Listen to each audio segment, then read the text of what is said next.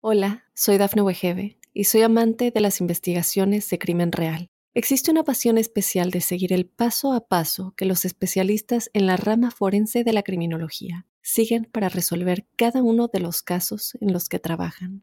Si tú, como yo, eres una de las personas que encuentran fascinante escuchar este tipo de investigaciones, te invito a escuchar el podcast Trazos Criminales con la experta en perfilación criminal, Laura Quiñones Orquiza en tu plataforma de audio favorita.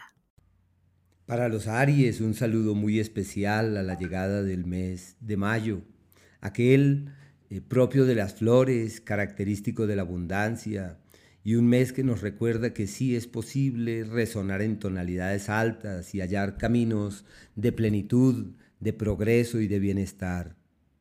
No se puede desestimar que sea un mes que nos habla mm, de que la riqueza, la abundancia y la prosperidad existen y que son energías, pero que también son dimensiones a las que es posible acceder. Pero bueno, en este horóscopo eh, contamos con una serie de precisiones derivadas del movimiento de los planetas rápidos, Sol, Venus, Mercurio y Marte, y como Júpiter está cambiando de escenario, de signo, eh, quisiéramos hacer énfasis en algunos de sus alcances, en este caso para los Aries. El planeta eh, Marte se mantiene en un entorno eh, decisivo hasta el día 20 eh, que habla de la familia y son casi que inevitables las eventualidades en el hogar, los problemas familiares, hay que hacer lo posible para que la concordia la dulzura, la amorosidad y el cariño prevalezcan en ese mundo, en el mundo de la familia.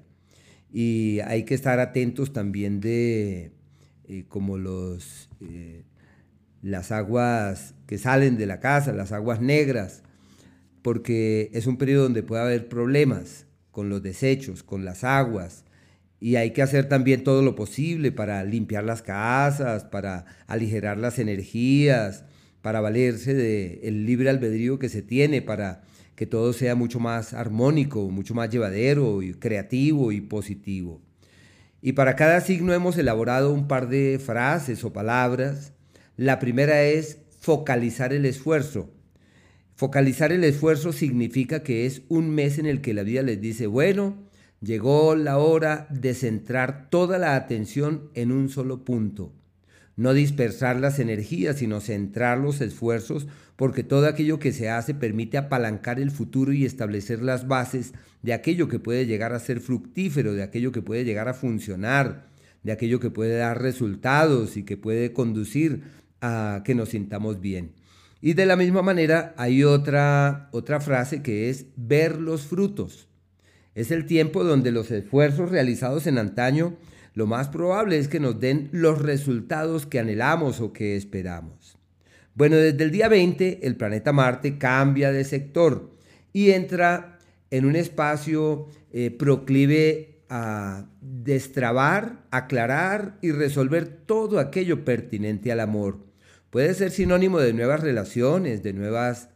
Eh, de nuevos vínculos o experiencias, es explorando los laberintos de la pasión, del sexo, del amor, y puede también ser sinónimo de amores pasajeros, de sentimientos que llegan con fuerza y con energía, y en donde se tiene eh, como una ascendencia sobre los que se ama, especialmente sobre los hijos, y hay que hacer todo lo posible para hallar un camino apacible y creativo para con respecto a ellos en aras de que todo pueda fluir en forma creativa, amable y favorable. El planeta Mercurio, que retrograda durante todo el mes, indica que es el mejor mes del año desde el punto de vista financiero. Puede ser sinónimo del hallazgo del trabajo de la vida, de mover el dinero hacia donde es, de realizar acciones concretas que puedan ser eh, asideros de una nueva era y de levantar la mirada hacia otros horizontes. Es un ciclo muy favorable y no olvidar que las ideas que surjan, que las expectativas que se abriguen, hay que materializarlas, hay que condensarlas, hay que darles piso para que así todo pueda marchar debidamente. De la misma forma, eh, la comunicación, la palabra, eh, la habilidad de interactuar y de partir con los demás puede ser un asidero para encontrar como otros ingresos, para mover el dinero, para tomar nuevos rumbos en el plano financiero. Es un ciclo muy favorable en todo lo que atañe al dinero como tal. El Sol, hasta el día 20, se mantiene en el, en el, sector que regula la platica y por eso es el ciclo histórico del dinero, un periodo en donde simplemente el dinero llega y en donde además de todo pueden tener ganancias ocasionales. Hay gente que juega, pero solo juegan, nunca ganan.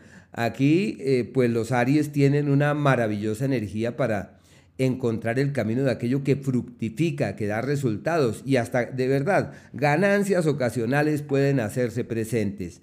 Y es un ciclo ideal para acceder a otra visión sobre el dinero, para establecer las bases de aquello que puede funcionar laboral y profesionalmente hablando.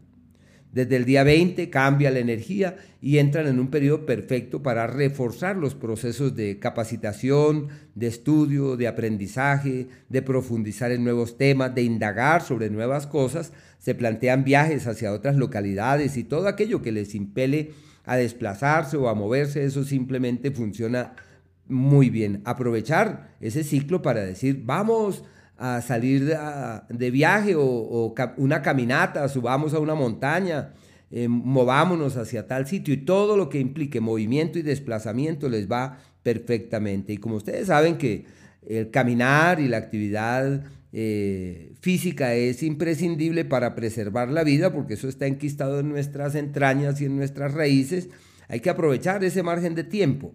El planeta Venus, hasta el día 7, está en un sector perfecto para multiplicar el dinero o hallar otra fuente de ingresos, para tomar nuevos rumbos en lo que significa la platica. Y todo lo que hagan en ese ámbito pretende ser absolutamente fiable, creativo y, por qué no decir, amable.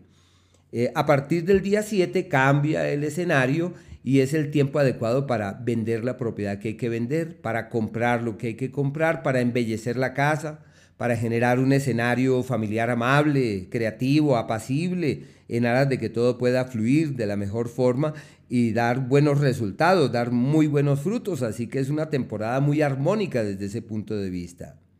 Y por último, el planeta Júpiter está entrando en el eje de la platica. Todo lo que hagan en torno al tema financiero de eh, tomar decisiones, de realizar cambios, eso funciona. Es sinónimo del periodo de la prosperidad y no olvidar que es una incidencia que se mantiene durante un año. Se ven sobremanera favorecidos los lazos con extranjeros económicamente y todo esto pretende fluir de la mejor manera. Hay unos días que son aquellos en donde todo está como en pugna porque hay que cambiar, hay que transformar, hay que reorientar la vida. Y esos son exactamente los días 4 eh, desde las 9 y media de la mañana, el día 5 y el 6 hasta las 3 de la tarde, que son esos márgenes de tiempo en donde todo es un lío y hay que eh, tratar de resolver cosas. Pero los cambios, los ajustes que se hagan ahí son decisivos para lograr grandes cosas. Aquellos otros donde es necesario renunciar a algunas de, los, de las cosas que tenían gran trascendencia son el 13 y el 14, así que hay que llevar la cosa con calma, quizás no sean los adecuados para tomar las grandes decisiones porque no se ve bien, se requiere paciencia mientras van declinando. Y esos días en donde es posible doblegar el destino, lograr la meta que se trace, empieza en la nochecita del día, del día eh, esto es del día 8, el lunes, ¿sí? en la noche, como a las seis y media más o menos, y el 9 y el día 10. Son perfectos para eh, proponernos realizar cambios estratégicos, estructurales, y lo que se haga, eso puede tener un éxito consumado, requerirá de un gran esfuerzo. Y los días de la armonía verdadera son el día 6 desde las 3 de la tarde, el día 7 y el 8. Y, y además de eso hay otros que son el 24 desde las 9 y media de la mañana, el 25 y el 26, que son aquellos en donde todo fluye de manera pasible, agraciada y da muy buenos resultados. Hola, soy Dafne Wegebe y soy amante de las investigaciones de crimen real. Existe una pasión especial de seguir el paso a paso que los especialistas en la rama forense de la criminología siguen para resolver cada uno de los casos en los que trabajan. Si tú, como yo, ¿Eres una de las personas que encuentran fascinante escuchar este tipo de investigaciones? Te invito a escuchar el podcast Trazos Criminales con la experta en perfilación criminal, Laura Quiñones Orquiza, en tu plataforma de audio favorita.